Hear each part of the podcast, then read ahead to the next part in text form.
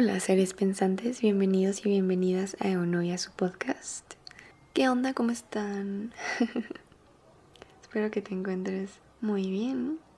Bueno, lo random del capítulo de hoy es... Papá, papá, ¿qué es lo random? Lo random del capítulo de hoy es que hoy fui a la despensa con mi mamá y mi hermana y decidimos comprar un café que se llama, y toma fotito, de los portales. No me pagaron para decir esto, pero ojalá. Mm, café que se llama Los Portales de Córdoba, desde 1990. Y es el café Gold, sabor vainilla. Y hoy lo probé porque tenía un dolor de cabeza y normalmente el café me quita el dolor de cabeza. Así que me hice un cafecito lo cual obviamente me quitó el dolor de cabeza. La verdad es que está muy rico, aunque yo hoy me lo iba a preparar frío, pero traía la cabeza en otro lado y me lo hice caliente, pero bueno, igual está muy rico. Así que por si lo quieren probar, ahí está. Neta no me pagaron para decir esto, ¿eh? solo que no sabía qué contarles en este episodio random. Y aquí tengo la taza del café donde me tomé mi café, o sea, ya no tengo, pero ahí me lo tomé, entonces fue lo primero que se me ocurrió porque la verdad es que sí estaba muy rico y huele muy rico. Ok, empecemos con el tema. Como podrás ver en el título del capítulo, vamos a hablar de una película que está en Netflix y se llama Retratos de una guerra. Bueno, ese es su nombre en español. Creo que en inglés se llama Ashes to Snow, to the Snow, algo así. Nada que ver, pero bueno. Tengo una, dos, tres, cuatro, cinco cinco reflexiones sobre esta película. Así que bueno, vamos a empezar con la primera. Bueno, las primeras dos son literal eh, la traducción de algo que dicen en la película. Así que son como frases. La primera es que el arte se el arte se trata de percepción. Literal lo dicen como los primeros 10 minutos, creo, de la película. bueno, este punto y el segundo se me hizo muy bonito porque pues me hizo pensar. O sea, esto ya lo pensaba desde antes, pero la verdad es que sí, o sea, el arte es súper subjetivo y creo que eso es algo muy bonito del de, arte, que cada quien lo podemos tomar como, como queramos, como veamos al mundo. Podría ser un tema muy extenso, pero también como es muy extenso no sé cómo por dónde irme, pero me gustó mucho eso que dijeron en la película. Si me estuvieras viendo, tengo mi celular en la mano, no sé para qué, porque estoy viendo mis reflexiones ya en la computadora. Pero bueno, como que ahorita tengo ganas de tener algo en la mano y mi celular estaba a la mano. El segundo punto es que al final descubrimos que no es lo que ves, sino cómo lo ves. Y esto puede aplicar, o sea, en la película lo dicen relacionado al arte y en especial al dibujo, pero pues en realidad todo en la vida es así. Y en este caso el arte pues también va muy pegado como con el punto número uno de la subjetividad, porque podemos estar viendo lo mismo, pero depende mucho de cómo cada persona ve, de, no sé, esa pintura o una situación. Es lo chido y lo complejo de la vida también y del arte. Pero bueno, eh, la tercera reflexión es mm, sobre la gente que siente demasiado. Bueno, esta película está situada en la Segunda Guerra Mundial, específicamente en 1942.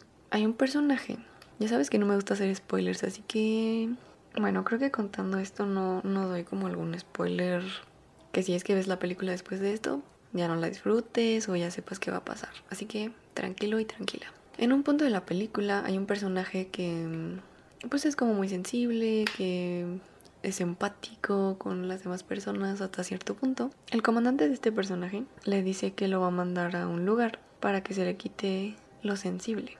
Y no sé, esto me dejó pensando mucho que, mm, o sea, en general en la vida como que hemos, mm, ¿cómo puedo decirlo?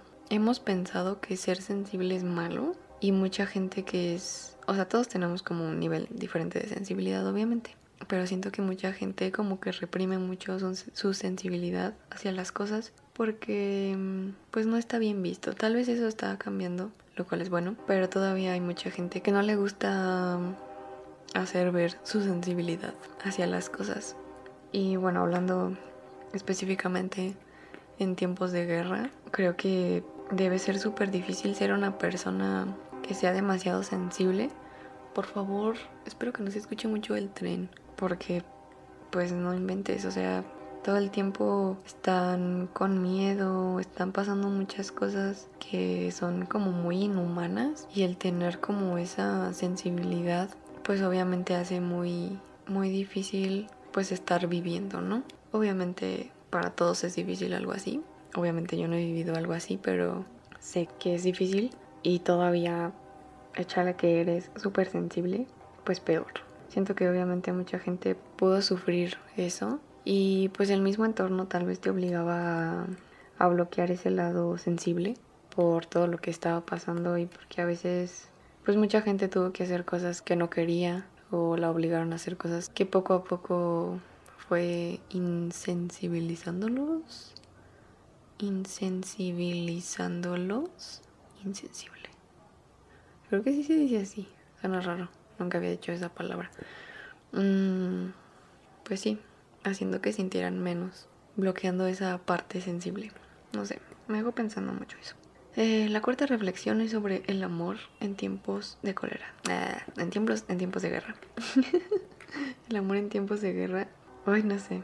Siento que debió ser tan difícil amar a alguien y que de repente mm, te separaran de esa persona y ya no volver a saber de esa persona. No sé, siento que, que para mí hubiera sido tan difícil y sé que para muchas personas fue difícil. No sé bien cómo abordar este punto, pero me hizo reflexionar mucho sobre lo difícil que... Bueno, cada época tiene como sus cosas difíciles en el amor, ¿no? Enfocado a la pareja en este, o sea, en este punto yo reflexioné sobre las parejas, obviamente el amor en cualquier relación seguramente fue más difícil en, tiempos de guerra, pero mm, en este punto yo reflexioné más sobre el amor en pareja. El último punto es una frase que también dicen al final, que dicen, para algunos la lucha por la libertad aún continúa. Y creo que esto pues puede ser como en muchos sentidos, depende de, de dónde vivas, de muchas cosas, ¿no? De, el contexto de cada quien. Siento que cada quien tenemos como en cierto nivel esa lucha por nuestra libertad. No quiero tocar como temas específicos porque este capítulo nunca terminaría, ¿no? Pero bueno, te dejo con esa frase, esa reflexión. Ahora pasemos a la sección de lo mejor y lo peor de la película.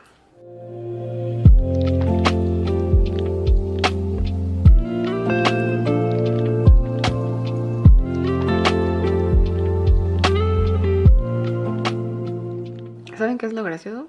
Que me sigo esperando cada que digo eso. bueno, lo mejor de la película son dos cosas. La primera es todo visualmente está preciosísimo en la película. O sea, me encantó la fotografía y la corrección de color. O sea, toda la película estuve tan maravillada con lo que estaba viendo. Son, no sé, el lente que usaron, se veía tan hermoso, en serio. Está hermosísima visualmente la película. Agradezco eso, yo siempre me fijo en eso en las películas, aunque no soy experta, pero me encanta. Entonces, eso me encantó, me encantó. Y también la narrativa de la película, cómo te cuentan la historia. O sea, a mí desde un principio me, me enganchó totalmente y en ningún punto de la historia me aburrí. O sea, no dije así como digo, ay, esto es súper de relleno o algo así.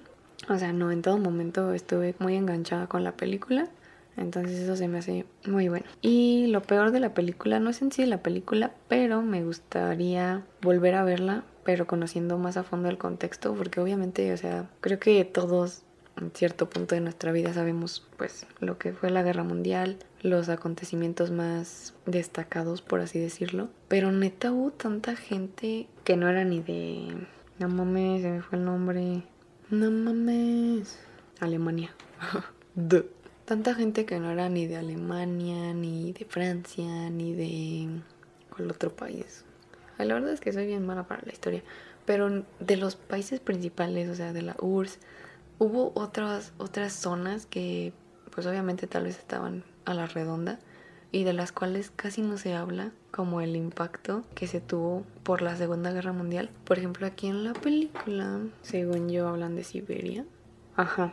Aquí dice, literal, este es el como lo que dice Google de la película, durante el transcurso de la Segunda Guerra Mundial, en el contexto de la invasión soviética de los países bálticos, un artista de 16 años y su familia son deportados desde Lituania hasta Siberia. Entonces, bueno, yo nunca había escuchado de algo de Lituania en la Segunda Guerra Mundial. No sé, me sorprende tanto... ¿Por qué estoy hablando de esto? Ah, sí, por el contexto. Mm, me sorprende que neta, obviamente la Segunda Guerra Mundial afectó a muchísimos países y ni siquiera de los que estaban a la redonda. Pero bueno, en este punto yo quería decir que ahí a la redonda hay muchos países que obviamente fueron los más afectados, al menos hasta donde llega mi conocimiento. Y siento que necesito más contexto. Por ejemplo, también este, ah no, este año ya no, es 2022. El año pasado leí un libro que también se desarrolla en el tiempo de la Segunda Guerra Mundial, pero se desarrollaba en Finlandia. Entonces, desde que leí ese libro como que dije, wow, siempre nos pintan como los mismos países cuando se habla de la Segunda Guerra Mundial, o al menos la mayor información. Y hay tantos más que fueron afectados también de maneras súper horribles no sé, la Segunda Guerra Mundial siempre ha sido como un tema que me llama mucho la atención porque no puedo creer que una ideología y pensamientos de una persona o de un conjunto de personas haya causado tanto daño.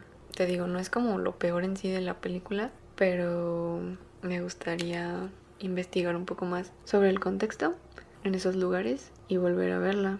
Lituania. Siberia.